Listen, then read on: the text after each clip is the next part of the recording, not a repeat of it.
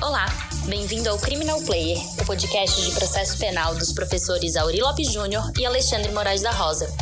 O Criminal Player é um apoio da Emais Editora.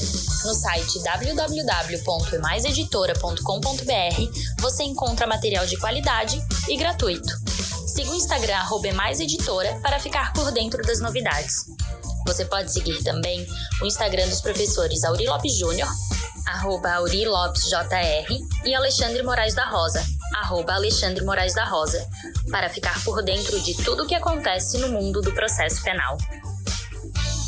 Olá, ouvintes do Criminal Player. É uma alegria estar com vocês aqui. Yuri Carneiro Coelho, nosso parceiro, colega, mestre pela Universidade Federal da Bahia, professor em diversos cursos, do qual eu sou fã do Manual de Direito Penal dele, que é muito útil no nosso dia a dia, muito útil no nosso contexto.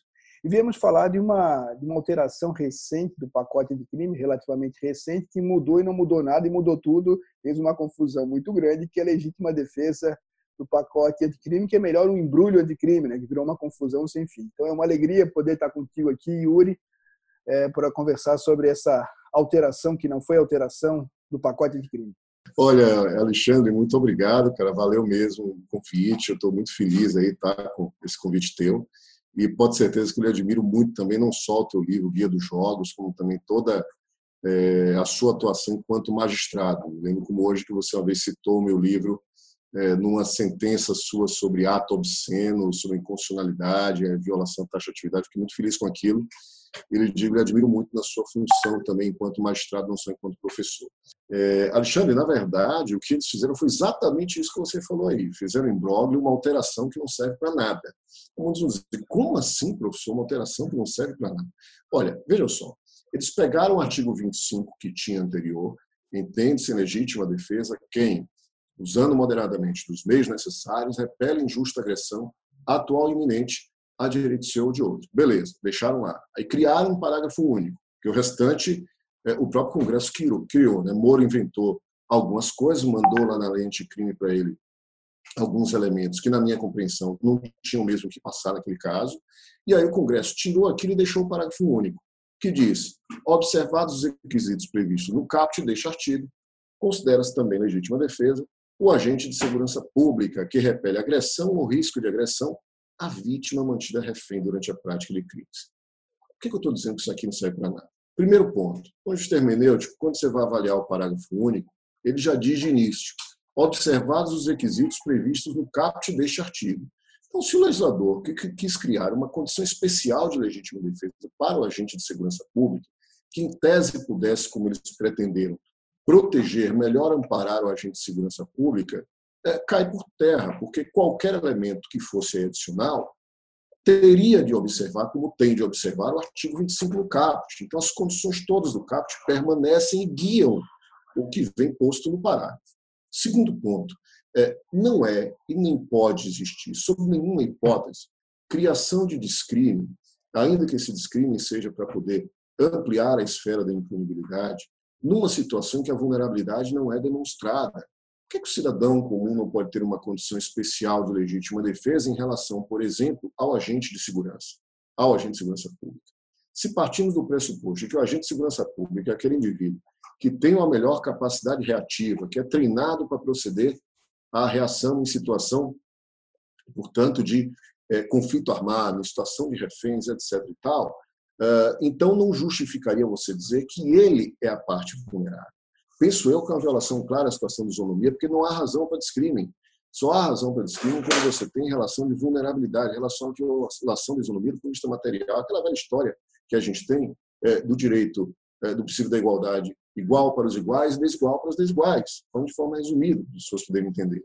Então, nessa perspectiva, eu penso que também ele acaba afrontando o princípio da isonomia e não tendo é, funcionalidade. Ainda tem mais um outro aspecto. Se formos observar a própria redação, ela diz: considera-se em legítima defesa o agente de segurança pública que repele agressão ou risco de agressão a. Bom, repele agressão risco de agressão. Se vai observar o CAPT, é desnecessário. Eu tenho que interpretar a luz é, do ato de repelir injusta agressão atual e iminente. Ou seja, a agressão é a agressão atual o risco de agressão é agressão iminente. Bom, a vítima mantida refém durante a prática de crimes.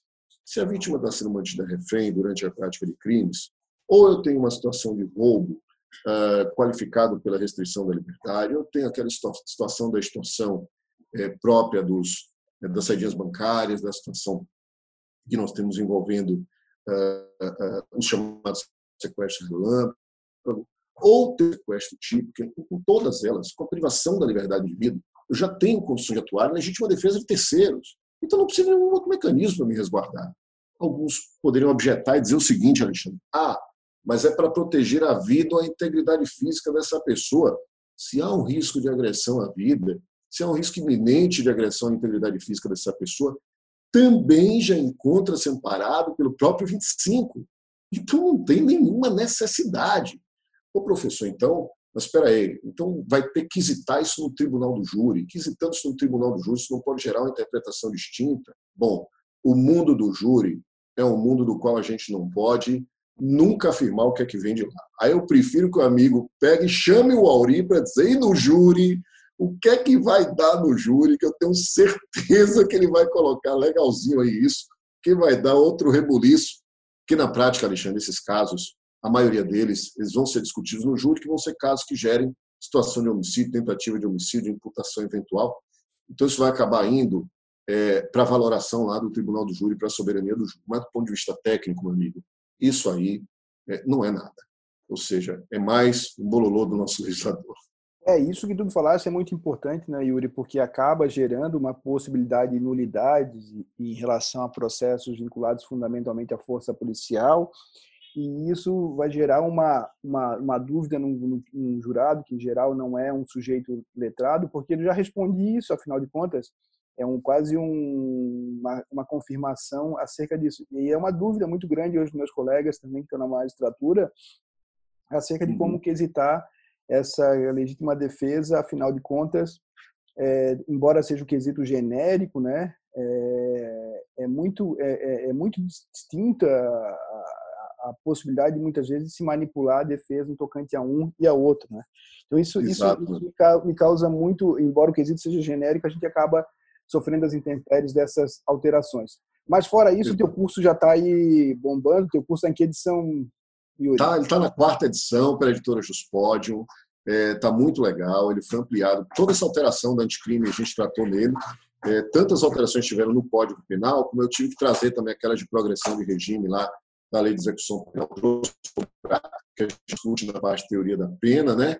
É, também atualizamos com aquela a, lei que saiu logo um pouquinho da, depois da lei anticrime, que foi a que mudou o 122 para incluir importante, interessante, trouxemos não só o conceito do ponto de vista jurídico ali, como um conceito é, também é, interdisciplinar no campo ali da automutilação, fizemos uma avaliação bem detida daquele 122, Ficou muito legal a atualização dele. E, acima de tudo, a gente conseguiu, que tem sido muito importante hoje em dia, o preço em relação que entrar lá no site da Juspodium vai ver que está com o mesmo preço normal da terceira edição, né, e com promoções cada dia mais constantes. Então, assim, está muito legal, ampliou um pouco, a gente melhor formatou, atualizou algumas coisas que eram necessárias atualizar, além da lei também de jurisprudência. Ficou muito legal, Alexandre. Eu tenho acompanhado a tua produção, sabe eu sou teu fã, eu vivo citando teu livro, tem desde a época que era por outra editora, e o que eu acho fundamental é que você tem essa pegada de fazer um, um, um sempre um, um, anteparo teórico para não ficar só na jurisprudência, lá e para cá, dando é. possibilidade para o leitor não só compreender, como também estar tá atualizado. Isso é muito legal, sempre com material atualizadíssimo, né? sempre de última ponta. Eu recomendo, então. Yuri Carneiro está no Instagram como professor. Me conta lá como é que está no Professor Yuri Carneiro. Professor Yuri Carneiro está no Instagram e o livro é da editora Juspod. Está lá com o Manual de Direito Penal, volume único. Então me conta aí para o pessoal agora no finalzinho, Yuri, o que está estudando agora, o que está pesquisando nesse exato momento para o pessoal saber, acompanhar um pouco a pegada do Yuri. É, depois que a gente finalizou aí a atualização da lei anticrime, a gente está provavelmente finalizando a revisão aí de um trabalho que talvez saia ano que vem, que é, na realidade, a nossa tese de doutorado, que já tem muito tempo, mas a gente está dando a recalchutada nela e vamos lançar. Não sei ainda a data exata, mas ano que vem ela sai, com certeza aí ela sai a publicação. Eu demorei um pouquinho de publicar na época, comecei a construir o livro aos pouquinhos, tinha alguns outros projetos, depois isso passou, mas a gente voltou com ela aí para poder é, lançar, que foi uma produção acadêmica forte que a gente teve na época e que eu quero relançar com outro olhar agora em 2021. Legal, cara, bem legal. Essa nossa pegada aqui do, do Criminal Player é poder tirar a dúvida do tópico do, do, do, nosso ouvinte em relação à legítima defesa, que mudou e não mudou, é quase um gato, gato pardismo, né? Mude-se tudo para não para ficar do jeito que está mas gera confusão e gera algumas interpretações oportunistas, né, que a gente tem visto aí também algumas interpretações que são muito oportunistas no tocante a um aproveitamento desmesurado dessa questão. É verdade. É verdade. Então, te, te, agradeço muito. Também está dando aula. Eu agradeço, Alexandre. Vários Eu que lhe agradeço. E, assim, é, é, sou teu fã também, pode ter certeza disso. Vamos junto, parceiro. Um grande abraço, Yuri.